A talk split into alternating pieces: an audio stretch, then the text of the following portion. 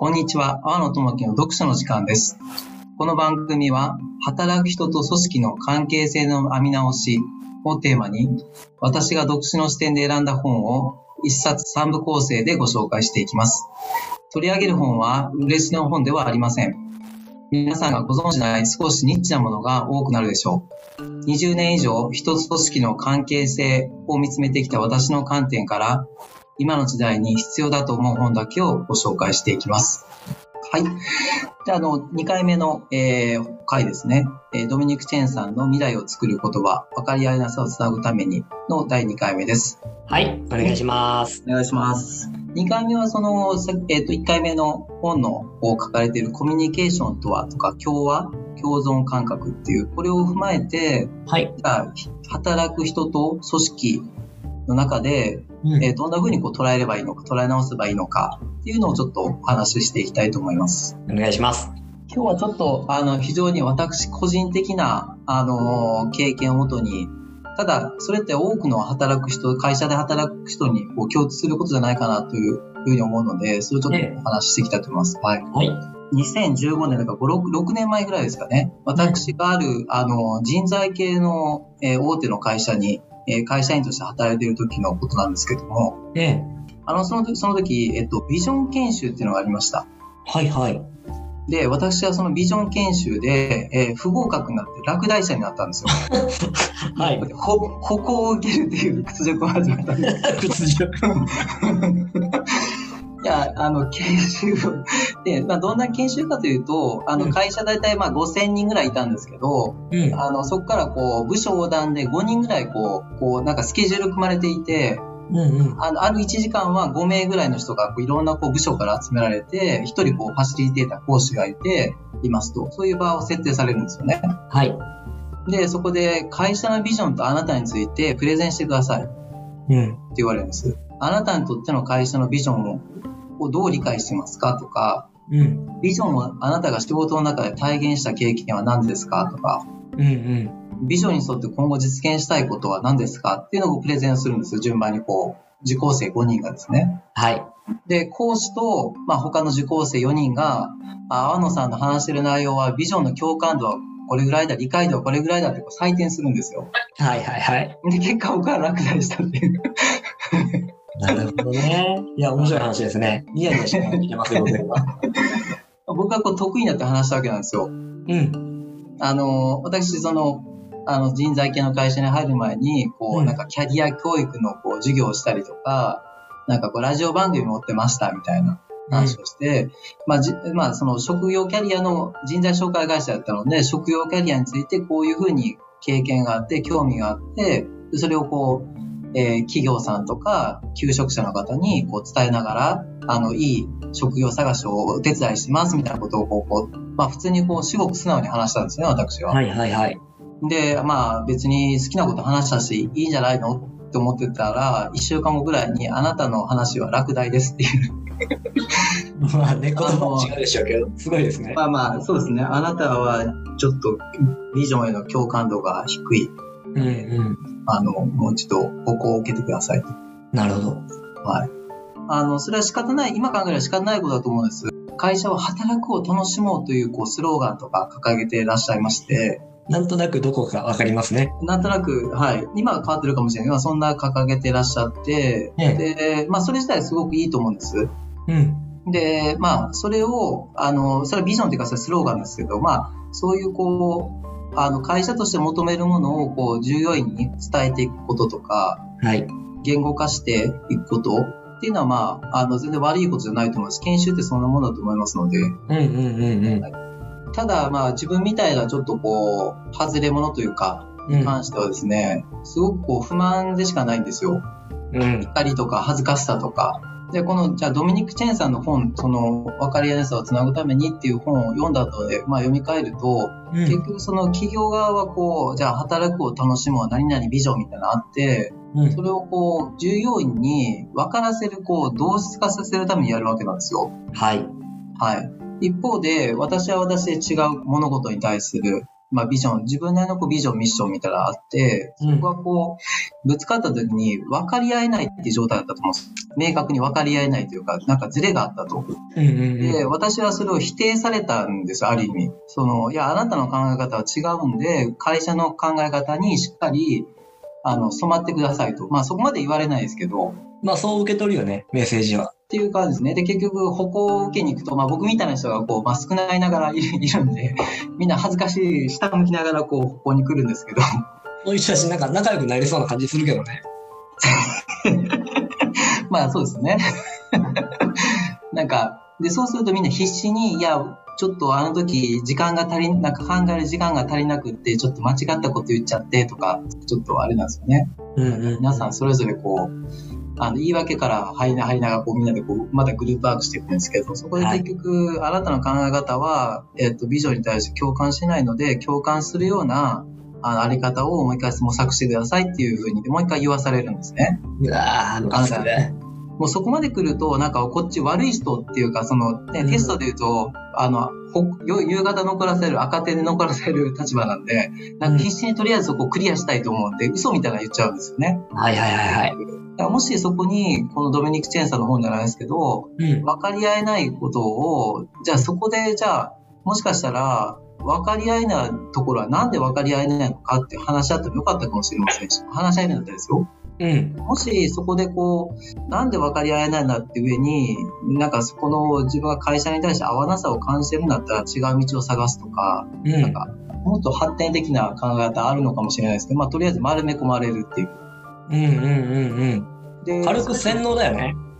まあそうですね。そうですね。でもまあ会社としてはまあ利益出さなきゃいけない位置がなった方がいいってことは、まあそうだと思いますし、思いますと。まあ私フリーランスになってこう10社ほど、あの、ちっちゃい会社から上場企業までこう採用でお手伝いしてる中で、まあ基本的にそん同じような感じですね、多くの会社は。はい。そうでし基本ょうね。的には。個別で従業員の方に話すとなんかあの研修つまんなかったなとか、はい。ミッション、ビジョン、バリューって全然自分の言葉になってないっていうことを方が、まあ多いのかななんていうふうには、ちょっと思っちゃうところですね。うんうんうんうん。いや、むちゃくちゃよくわかります。吉野さんもそういうことありますか？あありましたかね？僕は、はい、就活の時点、大学生の時点同じく、あの、考えてたので同じことを。あ早いですね。なるほど。なんかね、ひねくれ者だと当時は思っておりましたよ、自分を。はいはいはいはいはい。うん就活の時に。うんはいそれ大変ですよね。うん、だから就活大失敗だらけでしたよ。あ、なるほど。私も同じですけど、はい。い や難しいですよね。そう考えちゃうとね。そうですよね。うん。素直にこう、いきなり会社のね、言う通りになりますとか、会社の理想通りのキャリアを僕が描いていきますとかっていうのは、全然思えなかったんで、うーん、なるほど。うん、全然思えなかったんですね。全然ですね。なので、あの、例えば、じゃあ志望動機を教えてくださいみたいな話があるじゃないですか。ありますね。はい。ね。はい。で、その時には、まだ志望してませんって言いましたね。もう落とされるじゃないですか、普通に考えたら。そうそうそうそう。だから世の中を理解してませんでしたね。うん。でも、それってでも、今の僕から言うと、その会社側がおかしいんじゃないかなと思いますけどね。会社側というか、面接官か。なおかしいことはないんでしょうけど、前提としての、こう、こっちの認識が多分足りなかったんだと思うんですよね。お雇用されるっていうのはそういうことだよって話。ああ、なるほどね。雇用されるんであれば。うん。そうそうそうそうん。う。うん。確かに。ついついなんか対等な関係を望みに行ってしまった感じがあるんでしょうね。ああ、なるほどですね。まあちょうど我々氷河期ですしね。そうですね。ちょうど。まあ確かにそうか、立場は分か分かるよという感じでもあるんですけど、でまあそれでも僕はやっぱり吠えたいなと思うのは、うん。やっぱりそのさっきのビジョン研修で他のこう4人の方のこう話聞いてるんですよ。ええ、そうするとみんなこう会社の犬みたいなこと言うんですよ、やっぱり。ええ。もう簡単に言うと。うん。いやでも本当そうだなと思って聞いたんですよ。なんかつまんねえな、こいつら。はい。なんだよって思うんですよ。聞いてると。えー、こんなことでこの人たちは自分のビジョンって思って生きてんだって、すごい失礼ながらうん。うん当時思って自分も大したこと言ってないんですけど、なんか、うんああ、うん、そうか、会社の犬になるんだな、増やそうとしてんだなっていうふうには思ってしまって、うんうんうん。まあでもそうですよね。でも会社員だったら仕方ないですもんね。それはね。まあ、そうですね。でも今後多分変わってくるんでしょうね。うん。変え、変わっていきたいですよね。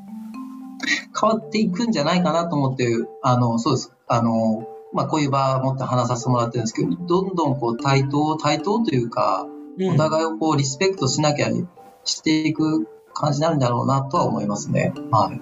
そうそうそう。その時、会社の思惑通りにお話しした方々も、その葛藤はきっと持ってるんですよ。持っていると思います。うん。ででもそれをどこかでちゃんと割り切れてるからそういう話ができていて、そうですね。ね、でもその割り切っちゃうと、プラスアルファの力って出しにくいですよね。出ないと思います。これが天野さんの言ってたさっき、熱中状態みたいなところが作れないってことですよね。そうですね。作れないと思いますね。うんはいで、その熱中状態をうまく引き出していく会社っていうのが、これから伸びていくんじゃなかろうかだし、伸びていってほしいって感じだよね。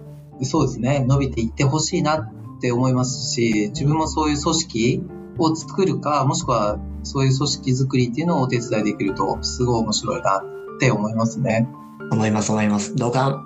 そうなんです。こんなちょっとすごく超個人的な経験なんですけども、あの、すごくビジョン研修で落第者にな、落 っていうその、はい、すごくこう印象深い出来事があって、当時はすごくその腹立たしかったんですけど、まあ振り返ると、まあそれは、それは当然だよなと、すごく当たり前の結果だろうなと思いますし、落第してよかったなっていう感じですかね。ですよ今を振り返ると。ね、逆に言ったら本当に、そこで落第した人たちだけ集めて、で、うまくファシリテーションしたら、超イケてる部署ができますよ、そこで。いや、だと思います。だと思います。まとまりはないけど、なんかパフォーマンス出るみたいな。そうそうそうそうそうねうん、むちゃくちゃ、こう、個の力が強い、我のうん意志力のある人たちが集まってると思うんで、ね。うん、うん、そうですね。強い人たちだよね。かもしれないですね、本当に。うん、そういう人たちばっかりで会いたいな、俺は。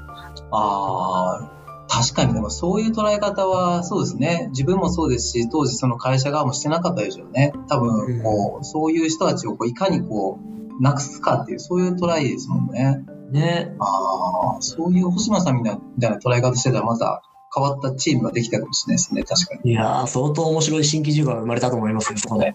確かに。マネジメント大変そうだけど、まあでもそうですね。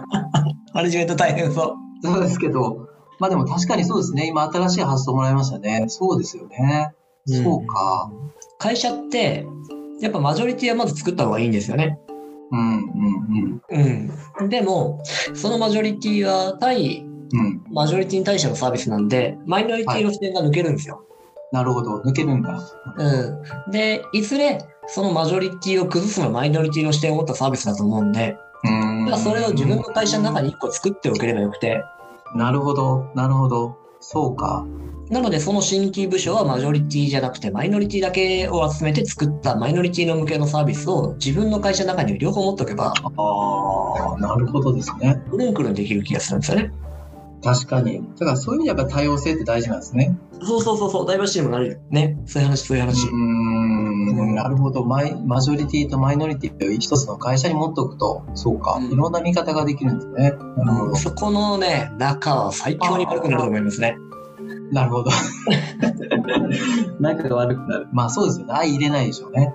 マイノリティの方がきっとお荷物になるしね。まあそうでしょうね、きっと。うん。まあそこで融和させるんじゃなくて、このドミニク・チェンさん的なでいくと、こう、そこを、あの、分かり合えないところを埋めるんじゃなくて、そこをよりこう、なんかジャンプの場に使うみたいな感じなんですよね。きっと。使えるのか分かんないですけど。でもそうするとマジョリティサービスが崩れてきますからね、きっと。ああ。なるほどな。まあそうかもしれないですね。うん。まあ別会社にするあたりがちょうどいいのかな。まあそうでしょうね。確かに。うん。組織って難しいですね。大きくなればなるほど多分。ねえ。でも面白い。まあなんかそんなことを思いながら、あの、今回のこの未来を作る言葉の本ですかね、を読んでる時に、パッとそのビジョン研修のことを思い浮かんで、ねもし、そうですね、その分かり合えない部分、人と組織の分かり合えない部分って、どんな、あの、多くの会社員の方が感じることだと思いますので、ええ。なんかそういう時に一つの、あの、捉え方、見方をちょっと変える。それによって、あの、違う解決策とか道とか、対応の仕方対話じゃないな、共話の仕方とかっていうのが出来上がったら面白いんじゃないかなと思ってお話しさせてもらいました。はい。はい。今日も面白かったです。ありがとうございました。ありがとうございました。